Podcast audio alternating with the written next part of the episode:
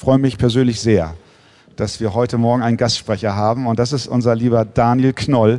Er ist Pastor in der Immanuel-Gemeinde in Wetzlar und äh, verheiratet mit Andrea und die beiden haben vier Kinder. Äh, das zu den privaten Eckdaten. Aber eine Sache, das darf ich sagen, ähm, fällt ins Auge, wenn man mit Daniel sich unterhält und auch ihn näher kennt. Er hat ein großes Herz für die Mission.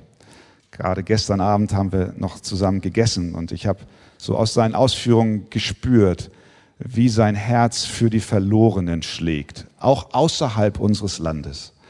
Und da engagiert er sich persönlich sehr, auch was die Mission angeht. Daniel gehört zum Kreis von Evangelium 21, ich denke schon fast ja von seit Beginn an ziemlich und ist auch einer der regelmäßigen Verkündiger auf den Konferenzen. Und heute Morgen freuen wir uns sehr, Daniel, dass du hier bist und wir wünschen dir Gottes Segen bei der Verkündigung. Wollen wir unseren lieben Bruder Daniel ganz herzlich bei uns willkommen heißen.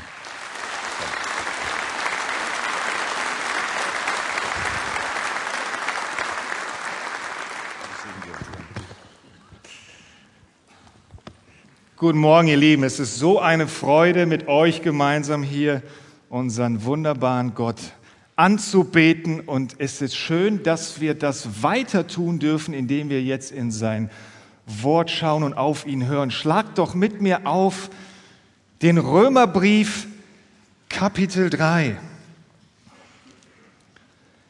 Römer Kapitel 3 und ich lese mit uns Verse 21 bis 26. Jetzt aber ist ohne Gesetz Gottes Gerechtigkeit offenbart worden, bezeugt durch das Gesetz und die Propheten. Gottes Gerechtigkeit aber durch Glauben an Jesus Christus für alle, die glauben. Denn es ist kein Unterschied, denn alle haben gesündigt und erlangen nicht die Herrlichkeit Gottes und werden umsonst gerechtfertigt durch seine Gnade, durch die Erlösung, die in Christus Jesus ist. Ihn hat Gott hingestellt als einen Sühneort durch den Glauben an sein Blut zum Erweis seiner Gerechtigkeit wegen des Hingehenlassens der vorher geschehenen Sünden unter der Nachsicht Gottes, zum Erweis seiner Gerechtigkeit in der jetzigen Zeit, dass er gerecht ist und den rechtfertigt, der des Glaubens an Jesus ist. Das ist Gottes Wort. Als Martin Luther vor 500 Jahren das Neue Testament übersetzt hat, kam er irgendwann zu diesem Abschnitt und schrieb an den Rand seiner ersten Übersetzung folgenden Satz. Hier nun ist der Höhepunkt des Römerbriefs ja der ganzen Bibel. Römer 3, Vers 21 bis 26 ist so etwas wie ein Aussichtsturm in der Bibel, von dem aus wir eine großartige Sicht bekommen auf Gott und auf das Evangelium. Einige von euch waren sicherlich auch am Freitagabend hier und vielleicht wundert ihr euch, wie es in Gottes vollkommenen Plan passen kann, dass Mark Dever genau dieselbe Bibelstelle gebraucht hat, um davon zu predigen, obwohl Gott eigentlich vorgesehen hatte, dass sie heute hier im Gottesdienst der Predigttext sein würde. Diese Frage werde ich euch nicht beantworten, aber ich lade auch euch die ihr diesen Text jetzt noch mehr präsent habt, ein noch einmal mit mir auf diesen Aussichtsturm zu steigen heute Morgen, denn es lohnt sich, denn es gibt viel zu sehen von diesem Turm aus. Und lasst uns einfach ein klein wenig den Blick erweitern in eine weitere Richtung. Und vielleicht deckt sich einiges, was euch die Möglichkeit gibt, die Wahrheit des Evangeliums nochmal zu vertiefen und gleichzeitig zu erweitern, wenn wir unseren Schritt etwas weiter nach hinten legen, nämlich besonders auf Vers 23 bis 26. Mit einer Perspektive, die uns helfen soll, das ist mein Wunsch, die Botschaft des Evangeliums etwas mehr wertzuschätzen und etwas besser erklären zu können, was ist eigentlich das Besondere an diesem Glauben. Und ich denke gerade für diese Erklärung an drei Arten von Menschen, die einen nicht kleinen, wahrscheinlich recht großen Teil unserer Gesellschaft ausmachen. Ich denke an meine Freunde aus der postmodernen Generation, die uns sagen, warum hat Gott denn ein Problem mit meinem Leben, so wie ich es lebe? Kann nicht jeder so leben, wie er will? Ich denke an meine Nachbarn, die noch traditionell christlich geprägt sind und sagen, ja, ich glaube auch an Gott, nur so mit Jesus, das kommt mir etwas übertrieben zu sein. Ich glaube, der liebe Gott wird mich irgendwie schon annehmen. Ich denke an einige meiner muslimischen Freunde, besonders zurück an ein Gespräch mit einem Imam aus einer Moschee bei uns im Stadtviertel, mit dem wir über unseren Glauben und unser Gottesbild sprachen. Und dann sagte er irgendwann, eigentlich habe ich das Gefühl, dass wir vieles ähnlich sehen über die Allmacht Gottes. Aber eine Frage werde ich einfach nicht los. Warum braucht euer Gott ein Kreuz, an dem er seinen Sohn sterben lassen muss, um Sünden zu vergeben? Wenn Gott allmächtig ist, könnte er nicht einfach so vergeben. So Römer 3, Vers 21 bis 26 kann uns helfen zu verstehen und zu erklären, warum brauchen wir eigentlich das Kreuz. Und wir versuchen uns diese Frage zu beantworten in drei Schritten heute Morgen. Beginnen mit Vers 23 und dem ersten Schritt, weil Gott so großartig ist. Gott ist so großartig, dass es Sünde ist, ihn nicht wertzuschätzen und großartig zu finden. Schaut, hier in diesem Vers ist das Grundproblem von uns Menschen. Alle Menschen haben gesündigt und erlangen nicht die Herrlichkeit Gottes. Jetzt, was bedeutet es nicht, die Herrlichkeit Gottes zu erlangen? Dafür müssen wir einmal zurückblättern in Römer Kapitel 1, auf dem Paulus hier aufbaut und wo er in Vers 21 Sünde beschreibt folgendermaßen. Die Menschen kannten Gott, sie verherrlichten ihn aber nicht als Gott. Vorher in Vers 20 hat er erklärt, in der Schöpfung können wir Gott eigentlich erkennen und doch, das ist Vers 21, verherrlichen wir ihn nicht, wir danken ihm nicht. Was Paulus beschreibt ist, wir werden geboren, wir lernen zu leben, wir lernen zu denken und wir merken, wow, diese Welt ist voller toller Dinge. Wunderschöne Wasserfälle, beeindruckende Gebirgsketten, Wolken, die sich ganz von selbst bewegen. Romantische Sonnenuntergänge, Popcorn, Pizza Hawaii, niedliche kleine Babys, niedliche kleine Chihuahuas. Und wir wissen ganz automatisch, das alles kommt nicht von uns selbst. Und anstatt dass wir sagen, wow, der, der das gemacht hat, muss großartig sein, Gott ist einfach umwerfend und herrlich, anstatt dass wir Gott so verherrlichen, tun wir was? Römer 1, Vers 25. Sie haben dem Geschöpf Verehrung dargebracht statt dem Schöpfer. Sünde ist zu glauben, ich brauche Gott nicht, um glücklich zu sein, mir reichen die Dinge, die er gemacht hat.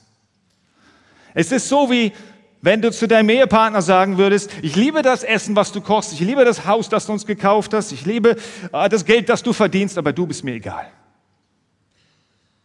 Das ist, was Menschen millionenfach ausdrücken, jeden Tag auf dieser Erde.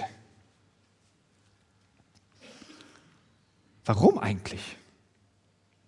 Weil wir diese sündige Neigung in uns haben, zu glauben, dass die Welt eigentlich für uns ist und sich um uns dreht. Vor einiger Zeit habe ich mal äh, eine Werbeanzeige gesehen für ein Preisausschreiben. Und bei diesem Preisausschreiben gab es folgenden Hauptgewinn, eine Statistenrolle in einem Hollywood-Film. Da dachte ich, wow, wer nimmt dann so ein Preisausschreiben teil? Aber ich habe mir das mal vorgestellt, wenn ich jetzt gewinnen würde, dann würde ich eingeladen werden nach Hollywood und dann komme ich an das Set, wo sie diesen großen Blockbuster drehen. Ähm, und dann irgendwann kommt diese eine Szene, wo ich dabei bin. Und die beiden Hauptdarsteller fahren in ihrem Auto über die Straße und sie werden zweieinhalb Sekunden an einer Bushaltestelle vorbeistehen, an der 15 Leute warten und ich bin einer davon. Die Szene ist gedreht, ich packe wieder ein, ich fahre nach Hause und kann es kaum erwarten, dass dieser große Film endlich in die Kinos kommt. Also überall wird es schon gepostet. Ich lade alle meine Nachbarn so großzügig ein wie noch nie. Und dann ist der große Tag, wo er uraufgeführt wird. Und wir sitzen dort alle im Saal. Und ich weiß genau, die große entscheidende Szene ist Minute 71. So ab Minute 69 mache ich mich und die Leute um mich herum schon mal warm, damit sie wussten, worauf es eigentlich ankommt. Und dann kommt die Szene. Die beiden fahren mit ihrem Auto die Straße entlang. Und dann auf einmal, da bin ich, das ist mein Hinterkopf. Schon wieder vorbei. Das ist im Prinzip, wie wir leben. Wir machen Gottes Film zu unserem Film. Wir machen Gottes Welt zu unserer Welt. Deshalb können wir bei einem romantischen Candlelight-Dinner sitzen, hier in Hamburg Räucherlachs mit Creme fraiche genießen und tollen Blick auf die Elbe. Und wenn es dunkel wird, später beim Erdbeersorbet den Sternenhimmel bestaunen und sagen, nett gemacht, Gott aber du bist mir eigentlich egal. Hier ist das Problem. Es ist eine Sache, das bei irgendjemandem zu machen. Weil könnte sein, du kommst nach dem Gottesdienst zu mir und sagst, nette Predigt, aber du bist mir eigentlich egal. Ist okay, ist vielleicht nicht so der Beginn einer wunderbaren Freundschaft, aber es ist verständlich. Denn ich bin nicht so wichtig. Aber zu behaupten, Gott ist eigentlich egal. Gott ist nicht von Bedeutung. Das ist Majestätsbeleidigung auf dem höchsten Level. Und schaut, wenn du den Bundespräsidenten beleidigst, dann wiegt das weit mehr, als wenn du mich beleidigst, weil der Ernst einer Beleidigung zunimmt mit der Würde des Beleidigten. Und es gibt keine höhere Würde in diesem Universum als Gottes Würde. So für postmoderne Menschen, die sagen, was soll das Gerede von Sünde? Ich kann doch leben, wie ich will, ist die Antwort von Römer 3, Vers, 2, Vers 23, der Gott der Bibel ist so großartig, dass es Sünde ist, ihn nicht wertzuschätzen. Und wie schlimm diese Sünde ist, hat Paulus beschrieben in Kapitel 1, Vers 18. Es wird offenbart Gottes Zorn vom Himmel über alle Gottlosigkeit und Ungerechtigkeit der Menschen. Aber dann direkt nach Vers 23 in Kapitel 3 kommt ja Vers 24. Und solche Menschen, die Gott so beleidigt haben, werden umsonst gerechtfertigt durch seine Gnade. Ja, das ist doch schön. Ich war in seiner unermesslichen Güte, vergibt Gott uns, ohne dass wir irgendetwas dafür tun müssen. Ist das nicht großartig? Jetzt, wenn dein Verständnis vom Evangelium nicht weitergeht als bis hierher, dann ist es ehrlich gesagt nicht viel mehr als das, was meine Nachbarn glauben, wenn sie sagen, wenn es wirklich einen liebenden Gott gibt, dann wird er mir schon vergeben. Und dann ist es ehrlich gesagt, Entschuldigung, auch nicht viel mehr als das, was meine muslimischen Freunde glauben, wenn sie sagen, wenn Allah will, wird er schon barmherzig sein. So selbst wenn Menschen glauben, wie an sehr vielen Stellen auf der Welt ganz allgemein glauben, dass es einen Gott gibt und dass es in irgendeiner Art und Weise Sünde gegeben, gegen ihn gibt, was ist das, was den christlichen Glauben von all den anderen Glaubensüberzeugungen unterscheidet. Das führt uns zur zweiten Antwort auf unsere Frage, warum das Kreuz? Erste Antwort, weil Gott so großartig ist. Die zweite Antwort, weil Gott so vollkommen ist. Gott ist so vollkommen, dass er Sünde nicht ungestraft lassen kann. Es wäre nicht angemessen für den Herrscher des Universums zu sagen, ist nicht so schlimm, wenn ich euch egal bin. So wichtig bin ich nicht.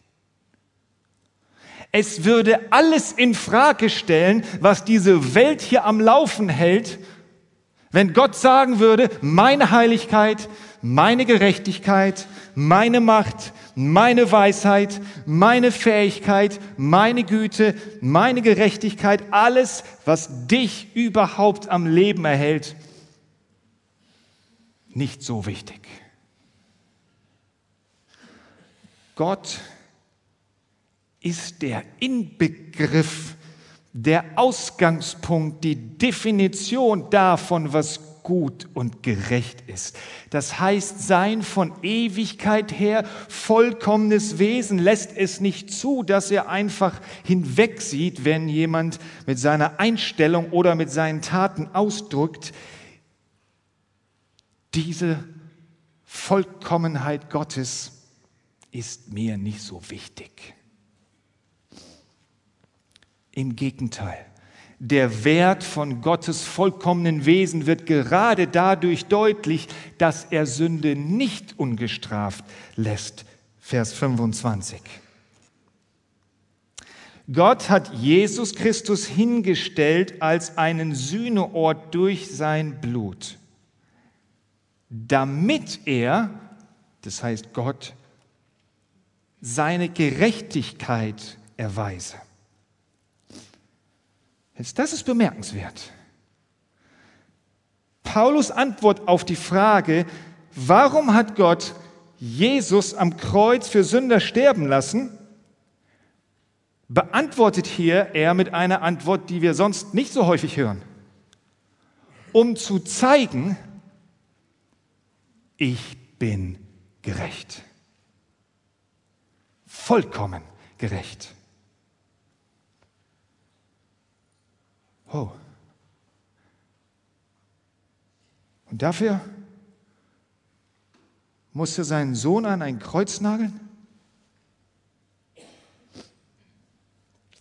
Wieso hat er das nötig? Schaut nochmal in den zweiten Teil von Vers 25 und ich lese hier nach der Menge Übersetzung. Weil die Sünden die früher während der Zeiten der Langmut, also der Geduld Gottes begangen worden waren, bisher ungestraft geblieben waren. Eine Menge von Sünden sind auf dieser Welt begangen worden. Von Menschen, die Gott nicht wertgeschätzt haben. Und wisst ihr, was Gott getan hat?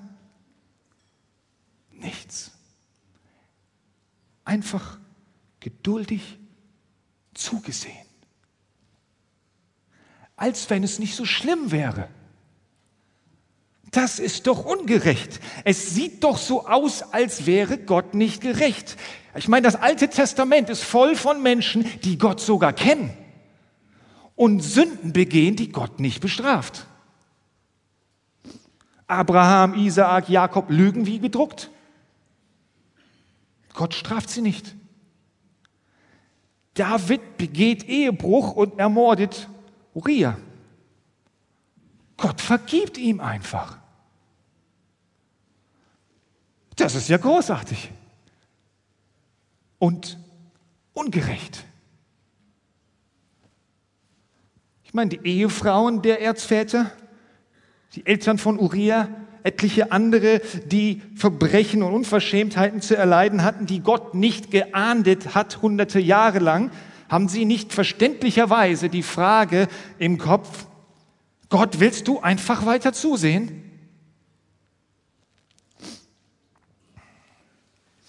Stellt euch vor, dass ein Diktator mit seinem Regime einfach so ein Land überfällt. Vielleicht fällt es uns gar nicht so schwer, uns das vorzustellen. Und irgendwann, nach Monaten und Jahren schrecklicher Gräueltaten, die er und die um ihn herum begangen haben, wird er endlich festgesetzt vor ein internationales Strafgericht gestellt. Am Montag beginnen die Verhandlungen. Vor den Augen der Weltöffentlichkeit werden Tage und Wochen lang die schrecklichsten Gräueltaten aufgewickelt. Die Morde, die Folterung, die Vergewaltigung, die Misshandlungen. Und irgendwann nach einem zermürbenden Prozess kommt es endlich zum Ende. Und der Richter fragt, haben Sie noch irgendetwas zu sagen? Da steht er auf, dieser Mann, in der Reihe, wo seine Mittäter sitzen, nimmt das Mikrofon, schaut in die Augen der Kameras und sagt, tut mir leid. Und der Richter sichtlich berührt, okay, mach das halt nicht wieder. Was würde am nächsten Tag in der Zeitung stehen? Das ist ungerecht. Dein einziger Job als Richter ist für Gerechtigkeit zu sorgen. Das ist doch, was wir empfinden, wenn wir die Nachrichten dieser Welt sehen. Das ist doch, was wir empfinden, wenn wir selbst Ungerechtigkeit erfahren haben. Das ist doch, wenn wir empfinden, wenn wir Kapitel für Kapitel durchs Alte Testament lesen und uns fragen, wie kann Gott behaupten, dass er gerecht ist, wenn er Sünden einfach vergibt? Ja, jetzt bin ich ja hier in der Arche-Gemeinde. Da gibt es sicherlich ganz viele, die denken, ja, ich weiß Bescheid. Im Alten Testament haben sie ja Opfer gebracht. Das stimmt. Aber wie kann Gott einem Menschen Vergebung zusprechen, nur weil irgendein Schaf geschlachtet wird? Das ist ja, was später im Hebräerbrief Gott selbst behauptet, nicht wahr? Dass Tieropfer nicht einfach die Sünden von Menschen sühnen können. Das heißt, die Opfer im Alten Testament funktionieren ein bisschen so wie eine Kreditkarte. Wenn ich etwas mit meiner Kreditkarte kaufe, dann kriege ich das schon, ohne dass ich wirklich bezahlt habe. Denn abgebucht wird erst vier bis sechs Wochen später. Und schaut im Alten Testament ist es mit den Opfern so ähnlich. Gott spricht Menschen Vergebung zu für ihre Sünden, obwohl ihre Schuld noch gar nicht bezahlt wird. Bezahlt ist. Du denkst vielleicht, ja, aber die Sünden haben doch ihre Folgen gehabt, schon, aber das ist nicht die Strafe für Sünde. Ja, Gott hat doch auch Gerichte ergehen lassen, das stimmt, allerdings meistens nicht und wenn, dann nie vollständig. Das heißt, die Geschichte des Alten Testaments bis hierher ist die immer wieder, immer größer werdende Spannung der Frage, wann wird endlich abgebucht für Sünden, bei denen Gott gesagt hat, ich vergebe dir. Bis jetzt sieht es nur so aus, als ob Gott behauptet gerecht zu sein, aber er handelt nicht gerecht. Und hier in Römer 3, Vers 25 kommt endlich die Antwort. In seiner Geduld hat Gott die Strafe für diese Sünden nicht unter den Teppich gekehrt, aber gewissermaßen auf die lange Bank geschoben, weil er geplant hatte, sie zu bezahlen am Kreuz von Golgatha.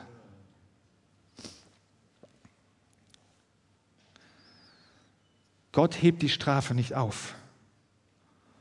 Er wartet und legt sie dann jemand anderem auf. Jesus trägt am Kreuz die Strafe für Sünder, deren Unverschämtheiten Gott in unermesslicher Geduld ertragen hat. Am Kreuz wird endlich abgebucht.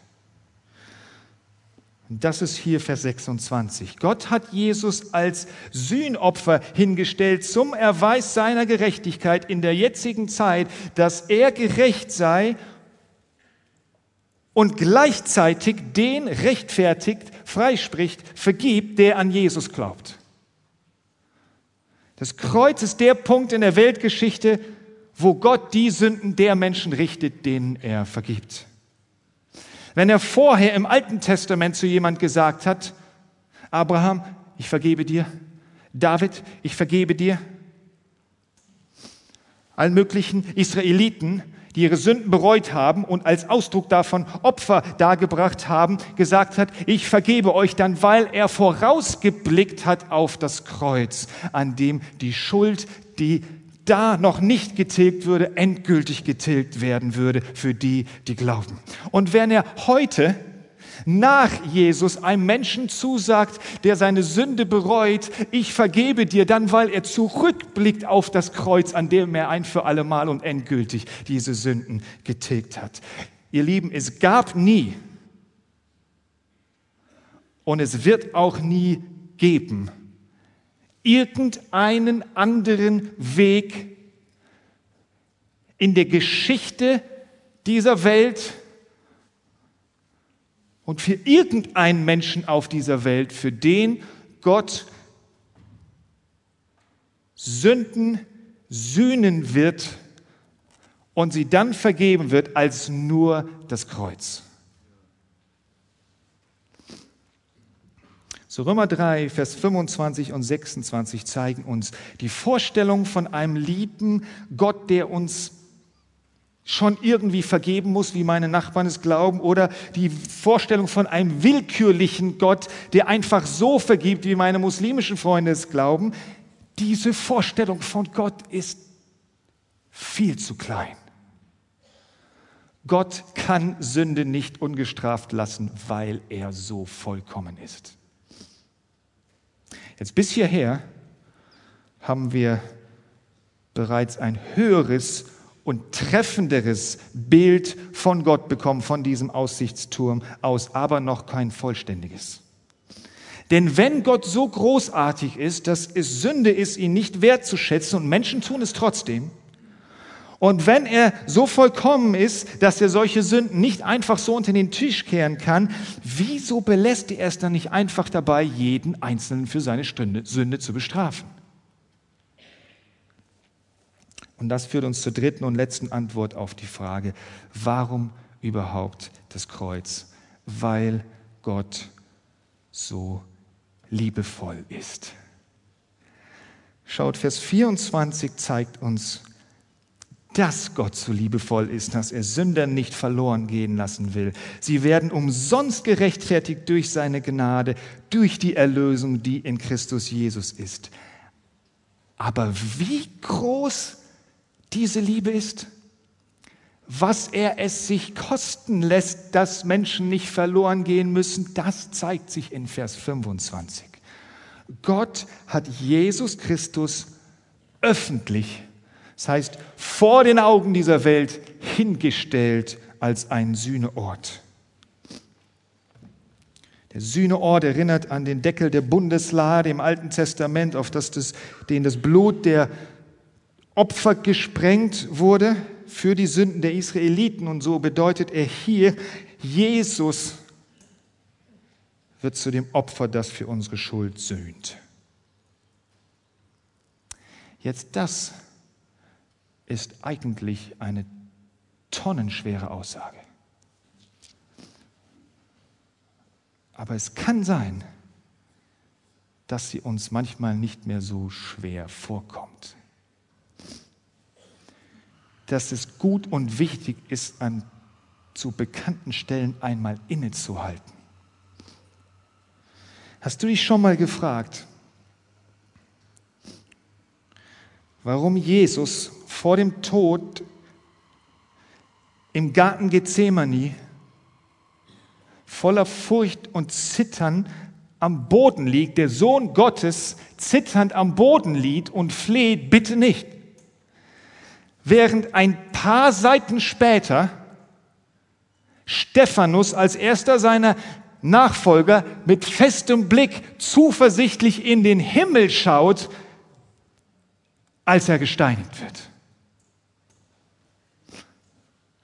Hast du dich schon mal gefragt, warum Jesus am Kreuz ausruft, mein Gott, mein Gott, warum hast du mich verlassen, während Hunderte und tausend Märtyrer nach ihm in den römischen Arenen, auf den Scheiterhaufen der Reformation, in den Konzentrationslagern von Nordkorea mutig ihren Tod entgegengehen mit Liedern auf den Lippen, bis sie keine Stimme mehr haben. Hast du dich schon mal gefragt, warum Jesus aussieht wie ein jämmerliches Opfer,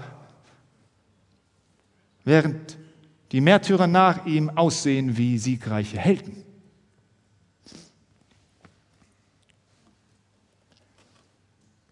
Weil Jesus etwas zu befürchten hatte, das keiner sonst nach ihm zu befürchten hatte. Den geballten Zorn eines vollkommen heiligen und gerechten Gottes. abzubekommen.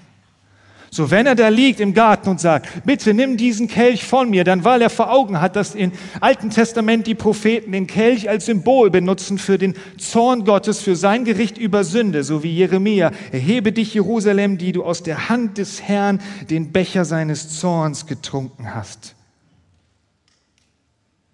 Die körperlichen Leiden von Jesus am Kreuz sind nicht das Bedeutende, nicht das Besondere am Kreuz. Viele nach ihm haben Ähnliches und sogar Schlimmeres erlitten.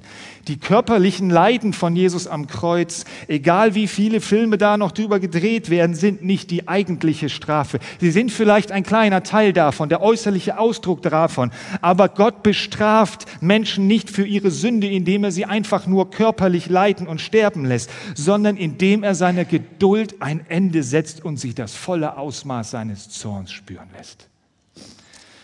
So das schrecklichste Ereignis, was jemals stattgefunden hat, ist das, als Gott, der Inbegriff von Liebe und Schönheit und Güte, seinem eigenen, von Ewigkeiten her geliebten Sohn, seinen Zorn überschüttet. Wenn mein Vater mich schlagen würde, wäre das schmerzhaft. Aber es wäre viel schmerzhafter, wenn er mich verlassen würde. Wenn er mir sagen und mich spüren lassen würde, ich liebe dich nicht mehr. Noch viel mehr, ich empfinde Abscheu, wenn ich an dich denke. Ich bin zornig darüber, wie du bist. Wie viel schlimmer für Jesus, der in einer vollkommenen ewigen Liebesbeziehung zu seinem Vater gelebt hat und dann im Angesicht des Kreuzes am Boden liegt und befürchten muss, nicht, dass sein Vater ihn schlägt, sondern dass sein Vater ihn zornig abstößt. Das ist das, was am Kreuz gestah. Er stillt seinen vollkommen gerechten, notwendigen, heiligen Zorn über Sünde, indem er Jesus damit übergießt und zerdrückt an deiner und meiner Stelle. Darum liegt Jesus im Garten und sagt, Vater, geschlagen werden ist okay. Bespuckt werden ist okay. Ausgelacht werden ist okay. Getötet werden ist okay, aber bitte, bitte lass mich nicht deinen göttlichen Zorn tragen müssen. Wenn es irgendeinen anderen Weg gibt, dann bitte, bitte, bitte lass ihn an mir vorübergehen. Lass mich nicht der Sühneort sein müssen, an dem du deinen heiligen Zorn auslässt, um Gerechtigkeit walten zu lassen. Hier liegt das Gewicht von Vers 24. Sie werden umsonst gerechtfertigt durch seine Gnade, durch die Erlösung, die schrecklich schmerzhafte Erlösung, die Jesus durch seine Sühne am Kreuz bewirkt. So die Tatsache, dass Gott geduldig über Sünde hinwegsieht und nicht eine Sintflut nach der anderen schickt und dass er schließlich seinem eigenen Sohn das antut zeigt wie nichts anderes in diesem Universum, wie sehr er will, dass Menschen wie dir und mir dieses Gericht erspart bleibt. Es zeigt, dass Gott nicht nur vollkommen gerecht, sondern dass er unfassbar liebevoll ist. Gewissermaßen stellt Gott in seiner Retterliebe auch heute Jesus Christus als Sühneort vor uns hin. In diesem Moment, in jedem Moment, in dem die Botschaft vom Kreuz verkündigt wird. Für einige von uns hier Ist das die Botschaft, der du dich schon lange anvertraut hast? Und doch ist es möglich, dass Gott dir gerade jetzt in der Tiefe deines Herzens nicht wirklich so herrlich und großartig vorkommt. Dass wenn du über die Umstände deines Lebens nachdenkst und sie vergleichst mit anderen, dass er dir vielleicht nicht wirklich gerecht vorkommt. Dass wenn du darüber nachdenkst, wie andere dich behandeln oder was du eigentlich von Gott dir gewünscht hättest für dein Leben, dass Gott dir gar nicht so liebevoll vorkommt, dann nimm die Wahrheiten dieses Textes und bete, dass Gott ihr volles Gewicht in deinem Herzen entfalten lässt. Für mich ist er zum Sühneort geworden. Für mich hat er Gottes Zorn getragen, egal wo du stehst in deinem Leben mit Jesus. Es gibt keinen besseren Ort, zu dem du deine Gedanken führen kannst, als das Kreuz von Golgatha. Und die anderen von uns, die diese Botschaft vielleicht noch nie wirklich als das Fundament ihres Lebens angenommen und geglaubt haben. Vielleicht fragst du dich, ist dieser Gott wirklich besser? Ist er wirklich vertrauenswürdig? Denke nach über diesen Text. Am Kreuz kannst du sehen, wie großartig Gott ist. Am Kreuz kannst du verstehen, wie gerecht er ist. Am Kreuz kannst du erfahren, wie liebevoll er ist. Er bietet dir heute die Wahrheit von 26 an, dich für gerecht zu erklären, wenn du dich Jesus anvertraust. So, Römer 3, Vers 21 bis 26 sind ein großer Aussichtsturm in der Mitte der Bibel der uns helfen kann, diese herrliche Botschaft des Evangeliums tiefer zu verstehen und zu erklären. Für Menschen um uns herum, die weiterhin denken werden, wie meine Freunde, Gott ist so unbedeutend, ich bestimme selbst, wie ich lebe. Wie meine Nachbarn, Gott ist so lieb, er wird mir schon irgendwie vergeben. Wie unsere muslimischen Mitbürger, Gott ist so mächtig, er braucht kein Kreuz, um mir barmherzig zu sein. Es sei denn, dass Gott ihnen die Augen öffnet, indem er durch uns, durch dich und mich, ihnen Jesus Christus als den Gekreuzigten hinstellt, als den Sühneort, durch den er seine Gerechtigkeit und Liebe erwiesen hat. Wäre es nicht schön, ihr Lieben, wenn Gott uns gebraucht, anderen zu bezeugen, das Besondere an der Botschaft des Kreuzes ist, mein Gott ist so großartig, dass es beleidigend ist, ihn nicht wertzuschätzen. Mein Gott ist so vollkommen, dass er Sünde nicht ungestraft lassen kann. Aber mein Gott ist auch so liebevoll, dass er Sündern wie dir und mir vergibt. Beten wir zusammen. Vater im Himmel, wir staunen über die unfassbare Größe und Herrlichkeit der Botschaft des Kreuzes. Ich bete, lass uns ein Stück mehr sie erfassen und mehr davon durchdrungen werden und überfließen. Zu deinem Lob und zum Segen und Glauben vieler anderer. Amen.